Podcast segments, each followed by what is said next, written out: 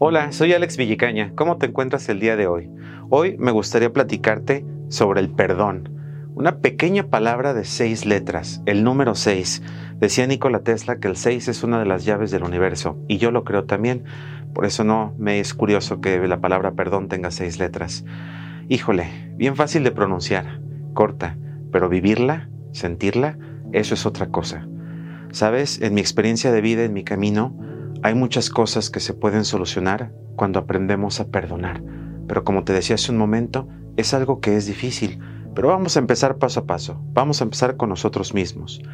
¿Existe nosotros alguien a quien debamos pedirle perdón?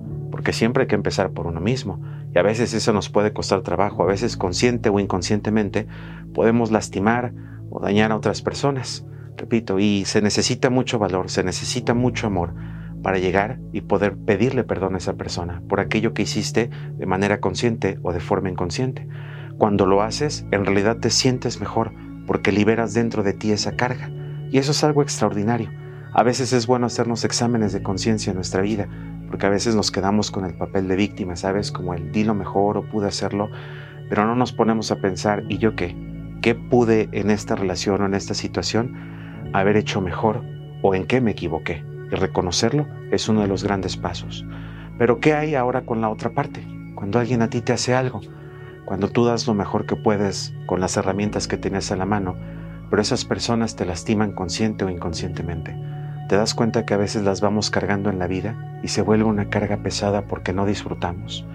Yo siempre he dicho que guardar resentimiento, odio y todas estas cosas es como sostener un carbón ardiendo, queriéndoselo aventar a alguien pero somos nosotros los que nos estamos quemando. A nosotros es a quien nos afecta. Y vivir así, de alguna manera, no es vida. Piensa esto el día de hoy. Si alguien te hizo mucho daño, qué maravilloso y qué bueno sería que esa persona lo reconociera, que se acercara a ti y te dijera discúlpame por esto, no debí actuar así, no vi esto, pero la verdad es que la mayoría de veces no sucede. Pero si lo piensas, estar cargando esas personas, esas situaciones, esas memorias, esas cosas, se vuelven una carga pesadísima para nosotros. Y alguien que no tiene el valor, la capacidad, el corazón de reconocer y pedirte perdón por algo. No creo que sea alguien que merezca que tú estés cargando todos los días con ese coraje, con esa forma de es que tú me hiciste, es que si hubiera sido, suéltalos.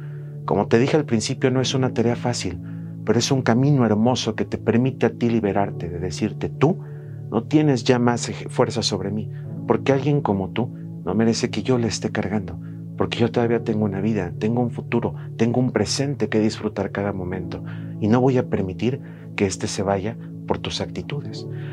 Hay una frase de perdón, existen muchas reflexiones, muchas cosas que seguramente has escuchado, pero hay un escritor que me fascina, el gran Mark Twain, algún día te hablaré de él.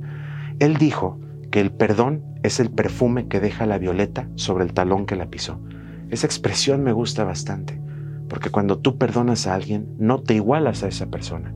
Si te hicieron algo y es necesario que busques justicia humana por los medios que existen, adelante. Sin embargo, no te rebajes, no te comportes como esas personas. Otórgales esa libertad, esa cosa y dile, tú quédate con lo que hiciste. Yo me quedo con el aprendizaje. Es algo que en mi vida yo he aprendido. Ha habido gente en mi existencia que de alguna forma me ha mentido, pero te voy a decir algo. En sus mentiras yo encontré mi verdad. Eh, tú pudiste haber hecho esto, pero yo esto lo hice de corazón y con esta conciencia. Así que me quedo con lo mío y no te cargo más.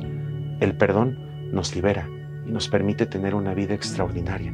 Hay que practicarlo y si es necesario, enójate, saca todo el coraje, libera todo, pero suelta. Porque cuando liberas eso, cuando le dices te perdono y te dejo donde estás, tu vida florece de una forma muy buena. Te recuerdo esa expresión de Mark Twain, el perdón es el aroma que deja la violeta sobre el talón que la pisó. No lo olvides, te queda una vida extraordinaria. Vívela y siente este momento. Soy Alex Villicaña para Cuau Radio.